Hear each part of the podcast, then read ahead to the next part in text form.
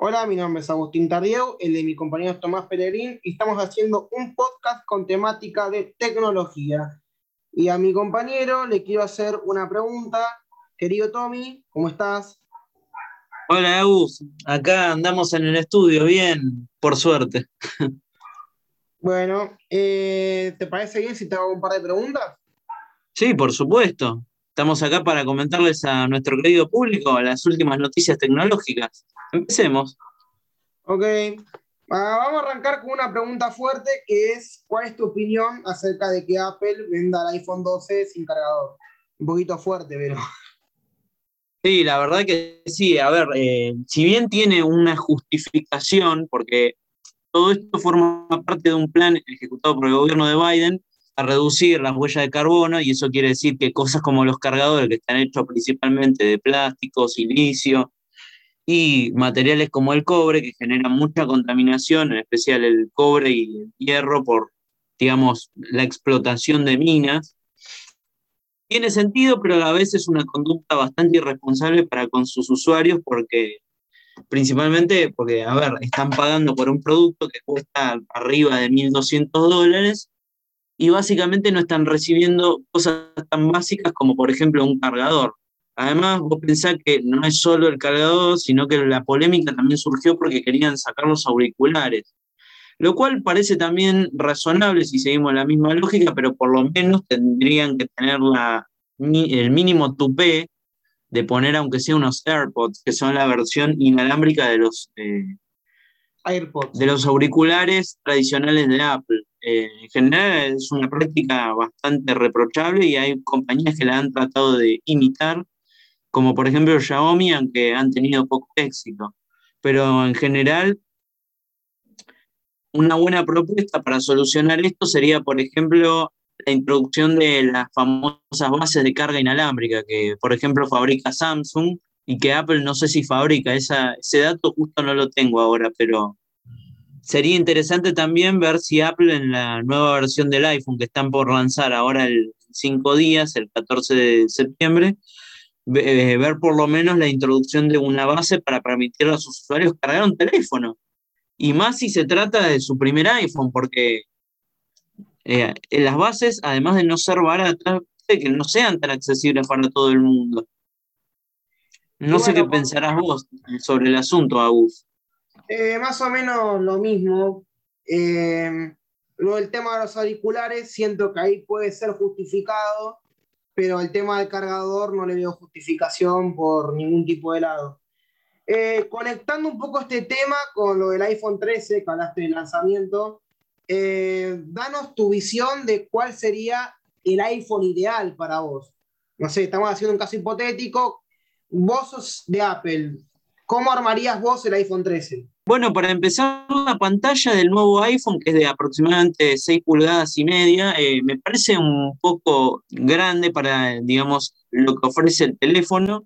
Tiene una buena construcción, un buen armado en general, tiene una buena resolución, aproximadamente 1300 píxeles por 2778, que sería similar a 2 o 3K. En la industria en general hoy en día se espera por lo menos una pantalla en 4K. En general tiene un buen almacenamiento de RAM y la, la novedad de este nuevo iPhone también es el SIM, pero si yo tuviera que eh, cambiarle algo a este nuevo iPhone, principalmente le aumentaría el tamaño de la cámara. Hay cámaras superiores como las del Redmi Note 10, que tiene aproximadamente 20 megapíxeles. Cuanto a la cámara en general, bueno, si bien es decente y, a ver, graba en 4K, en general la diferencia no es apreciable a menos que tengas un monitor de ese estilo, lo cual resulta medio extraño considerando que el celular de por sí no tiene esa resolución nativa. En cuanto al procesador que tiene, bueno, A15 Bionic es bastante bueno, es un hexacore, pero la verdad que si, si tuviera que elegir eh, un teléfono ideal, elegiría, por ejemplo, como ya mencioné, el ejemplo del Redmi Note 10 porque tiene un octa-core y hay teléfonos que si eso tampoco lo, tendríamos que averiguarlo bien, eh, que tienen hasta 10 cores o 12 cores en, en el procesador. En general es un terminal bastante bueno, aunque bueno, como ya sabemos, Apple siempre tiene sus premiums. no, no te cobran lo que, digamos, la gente paga más por los otros servicios incluidos que tiene Apple que por el teléfono en sí, pero en general es un terminal bastante decente y como ya sabemos, bueno, no es el más competitivo en precio, pero se podría mejorar también. Bueno, y metiéndonos un poco con el tema de los procesadores y los celulares menos conocidos, como por ejemplo el Redmi Note.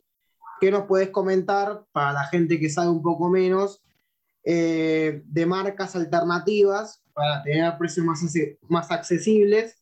¿Y qué nos puedes comentar explicándonos de manera más simple de qué va el octacore y los procesadores de más potencia en general? Bueno, en general, marcas como Xiaomi y, principalmente Huawei están siendo pioneras en el, digamos, en el mercado. Por ejemplo, terminales como el Redmi Note 10 se ofrecen eh, a precios que no, suelen rebalsar los 300 dólares, mientras que un iPhone puede triplicar o hasta cuadriplicar ese precio en general. Pero con respecto a los procesadores, cambiando de tema de vuelta, eh, un octa-core, que es básicamente el estándar que usa la industria electrónica en los últimos años, eh, básicamente consiste en la cantidad de, los cores son los núcleos que tiene un procesador. Eso quiere decir que está relacionado, muy relacionado con la capacidad de, procesamiento, particularmente por la subdivisión de, digamos, de los elementos más esenciales de un procesador, que son los transistores, y con la cantidad de nodos que puede tener un sistema. Los nodos serían, resumiéndolo, como una especie de, redes interconectadas dentro de un procesador. En general, lo, que tienen los terminales eh, nuevos de Android, que a diferencia de Apple, eh, se pueden conseguir buenos precios. Alcatel tiene, ofrece teléfonos por 100 dólares, al igual que Samsung, que ofrece el A11 por aproximadamente 90 dólares. Es un terminal bastante bueno. Y hay bastante para elegir. En general, las empresas chinas se están volviendo bastante competitivas en el mercado de los smartphones Así que yo optaría principalmente por revisar en ese tipo de, empresas, a ver qué, se puede conseguir, porque con un bajo presupuesto se pueden conseguir terminales muy buenos. Bueno, eh, cambiando un poco la temática, porque nos estamos enfocando mucho en los celulares y la temática de la que estamos hablando más de tecnología en general. Metiéndonos un poco más en lo que son las criptomonedas. ¿Qué nos puedes comentar qué son, qué beneficios, qué perjuicios, eh, si es seguro o no seguro. ¿Qué nos puedes comentar en líneas generales de las criptomonedas? Porque es un mercado nuevo, que la gente no conoce mucho por ahí, hay gente que está más metida en el tema, gente que menos. ¿Qué nos puedes llegar a comentar del tema de las criptos? Bueno, en general las criptos son un tema muy particular en las bocas de todos, principalmente porque mucha gente se ha, se ha y se ha hecho de grandes fortunas tradeando estos famosos tokens, de los que destacan, bueno, como vos ya mencionaste, Bitcoin, Ethereum y ahora la famosa moneda paródica Dogecoin que está subiendo bastante y pasó de un mínimo de menos de un centavo de dólar a multiplicar su valor en aproximadamente 3.000% en los últimos meses, particularmente llegando a un pico en enero. La cuestión es que, bueno, al ser algo tan novedoso, la gente entra a un mercado nuevo con justamente ganas de ganar dinero. En general, las criptomonedas, por ejemplo, en el caso de Bitcoin, registran sus transacciones, o mejor dicho, están respaldan sus transacciones en algo que se llama blockchain. blockchain es básicamente una cadena de bloques que registra aproximadamente unas 20 transacciones por segundo, la, la, protección de los datos falsificadas también por la naturaleza que tienen los bloques por otros usuarios eh, digamos, para ocultar o falsificar datos. En general, el Bitcoin, bueno, no se podría decir que sea un bien de refugio como por ejemplo el dólar, principalmente a su valor oscilante. Recordemos que el Bitcoin pasó de valer un par de centavos de dólar a, en 2009, llegó a, mini, a máximos históricos recién en 2015 aproximadamente, cuando cruzó la barrera de los 300 dólares, tuvo un pico especulativo muy alto en diciembre, que, en diciembre de 2017, llegando a prácticamente 17 mil dólares, y tuvo un repunte muy repentino el año pasado, llegando a 30 mil dólares en 2020 y llegando a un pico de prácticamente 60.000 en abril de este año. En general no se considera una moneda en la que se recomienda invertir y tiene un sistema de, minación, minación o minería de bitcoins y criptomonedas en general es básicamente el método por el cual se sustraen los bitcoins. Recordemos que los bitcoins se obtienen mediante un proceso de extracción criptográfica, es decir, básicamente en términos criollos se traduciría como agarrar una computadora para que procese y cifre números. Esos números deberían coincidir en algún momento con los bitcoins que todavía quedan por minar, entre comillas, y por cada bloque de transacciones, digamos, eh, eh, se obtiene una recompensa por la minería. En general, los bitcoins ahora, bueno, bajó un poco el precio, pero en general ahora están oscilando entre los 50 mil dólares en, en adelante y eso obviamente ha traído gente muy poderosa. Por ejemplo, los que regulan el mercado de Bitcoin, que básicamente son los famosos mineros también, reciben aproximadamente un, una comisión de 6 bitcoins por cada bloque de transacciones que logran llenar. El bitcoin igual está a punto de enfrentarse a una decadencia porque básicamente se establece, según el sistema, digamos, la plantilla original de bitcoin establece que no se pueden crear más de 21 millones de unidades. Entonces, eso limita mucho la cantidad de bitcoins que se pueden crear. De hecho, cada cierta cantidad de bitcoins que se minan, las recompensas se parten por la mitad. Es decir, poner ahora son 6 bitcoins, bueno, mañana van a ser 3. Es lo que se conoce como halving. Después, con respecto a otras criptomonedas como Ethereum, bueno, son distintas porque están reguladas por empresas. Esta famosa criptomoneda, el Ethereum, es un concepto distinto al Bitcoin porque el Bitcoin, digamos que fue hasta abandonado por su, por su creador original y desde aproximadamente 2019 tuvo un crecimiento también fenomenal ahora está alcanzando, por ejemplo, techos de casi 4 mil dólares, producto de, bueno, una super especulación que ha habido en este mundo de las criptomonedas. De hecho, se sospecha que aproximadamente entre este año y el siguiente, y se diría hasta 2023, eh, si esta burbuja de criptomonedas no para de crecer, es posible que haya un estallido económico y que las burbujas colapsen en algo parecido a lo que fue la burbuja de las .com a principios de los 2000. Resumiendo, en general se recomienda a la gente ser cautelosa con todo lo que tiene que ver con la manipulación de activos digitales, como por ejemplo las criptomonedas, porque primero que al ser un mercado nuevo, están muy susceptibles a las estafas. A medida que vaya creciendo el mercado, quizás el insight de conocimiento vaya digamos, profundizándose más, entonces estas etapas se reduzcan. Pero la cuestión es que no se metan en las criptomonedas por meterse. No es una moda, es verdad, porque también, y eso tiene que ver con gran parte con la naturaleza de las criptomonedas, que es básicamente la capacidad de ser ajenas al dinero convencional, que eso tiene que ver también con el devenir del futuro de, por ejemplo, las, las criptomonedas privadas, porque recordemos que hasta ahora las criptomonedas públicas, es decir, los tokens emitidos por el Estado, son algo muy reciente. Y obviamente no creo que los gobiernos se queden atrás y efectivamente ya están poniendo regulaciones a las criptomonedas privadas. De, hecho, eh, yo te quiero hacer una pregunta relacionada con eso, que es que China lanzó el yuan digital y que se puede considerar como una criptomoneda también. sí, igual, Igual no es precisamente eso.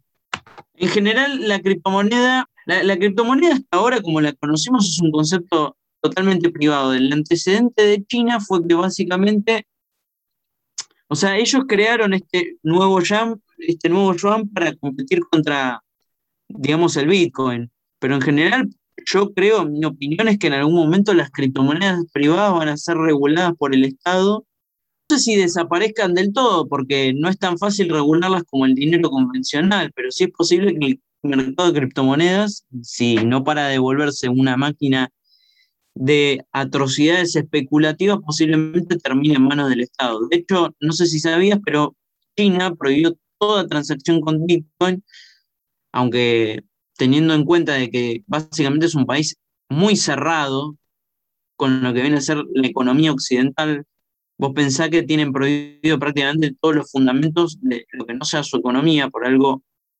eh, la mayoría de la población de ese país no accede al Internet que se accede en Occidente.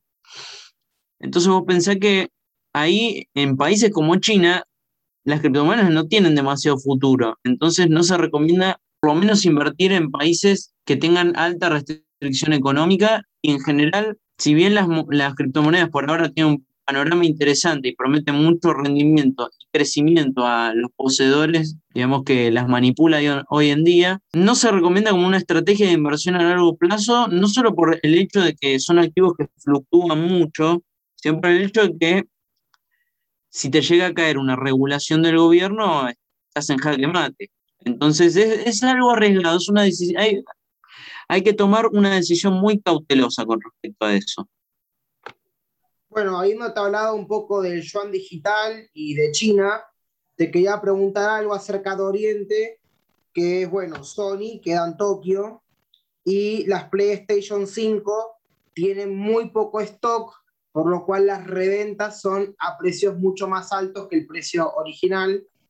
Y querías que, que ya que nos comentes tu visión acerca de la falta de stock y las reventas a alto precio, y que nos comentes tu visión de distintas alternativas a la Play 5, como puede ser armar una PC gamer o esperar o etcétera, y que nos des un poco tu punto de vista. Sí, sí, por supuesto. Eh, resulta que desde noviembre, básicamente desde que se lanzó la PlayStation 5, eh, ha habido escasez, ya se han repartido aproximadamente unas 4 millones de unidades y media y no, yo creo que esto es una estrategia de Sony para justamente mantener los precios altos de su consola, porque las consolas tienen una etapa de vida relativamente corta, generalmente los primeros dos o tres años trata de mantenerse el precio, se, larga se lanza una consola modelo Slim que es más barata como ha sido el caso de la PlayStation 4 Slim, que pasó de tener el precio tradicional de 499 dólares a tener uno de 259, y después se lanza una reedición de esa consola, como puede ser en el caso de la Xbox One X, se, la mejoró, digamos, o sea, se le añadieron mayores capacidades y, por ejemplo, la facultad de poder ejecutar juegos en 4K, o la Xbox One S, que es una versión también barata, por así decirlo, de, la Xbox One, pero yo creo que la estrategia de Sony en este caso básicamente se trata de mantener los precios altos para mantener la expectativa por su consola. Si nos fijamos en tiendas como por ejemplo Mercado Libre o eBay, los precios están arriba de aproximadamente 800 dólares cuando se supone que según el precio oficial de Sony, entre comillas, no debería estar más de 500. Con respecto a las alternativas a la PlayStation 5, eh, mira, desde la última generación desde, que Sony y otras compañías que han venido sucediéndose, como por ejemplo Nintendo, en especial, particularmente después de la introducción de los servicios de online pagos, eso generó un gran desconfort en los usuarios, porque vos recordás que hasta la PlayStation 3 no, no hubo prácticamente intervención, digamos, en, en, no hubo regulación del, del, mercado online. Hoy en día, por ejemplo, si vos te fijas en la PlayStation la PlayStation Store está bastante regulada por Sony. Vos, vos como usuario de PlayStation 4, ¿vos qué, dirías al público? Como usuario de PlayStation 4, yo personalmente sí tengo Play 4, por suerte. Va, por suerte, tiene sus ventajas y desventajas, obvio. Yo lo que recomendaría sería aprovechar los juegos gratis, como por ejemplo el caso Fortnite, eh, caso Rocket League, etcétera, y que eso ya no, no, bueno, sí, como, como dice el invitado, que, tengo que hablar un poco yo más, siento que como host no estoy participando mucho, eso es verdad, eh, así que nada, o sea que mi opinión es quedarte a la expectativa, esperar, disfrutar un par de juegos gratis, Fortnite, Rocket League, Paladins, eh, etcétera, eh, Paladins, de hecho, es un juego que se parece mucho al Overwatch. bajo mi punto de vista es mejor que el Overwatch. Y es un juego que también te puedo llegar a recomendar. Eh, tengo entendido Interesante. tengo entendido que hace poco también sacaron el PUC para consolas, así que también es otra alternativa. Eh, bueno, tenés el Warzone, que igual Warzone hay una polémica, que yo, bueno, esto se lo voy a preguntar a mi invitado, eh, ¿qué le parece acerca de que Warzone ocupe casi 200 gigas? ¿Qué le parece de la pésima optimización del espacio en su juego?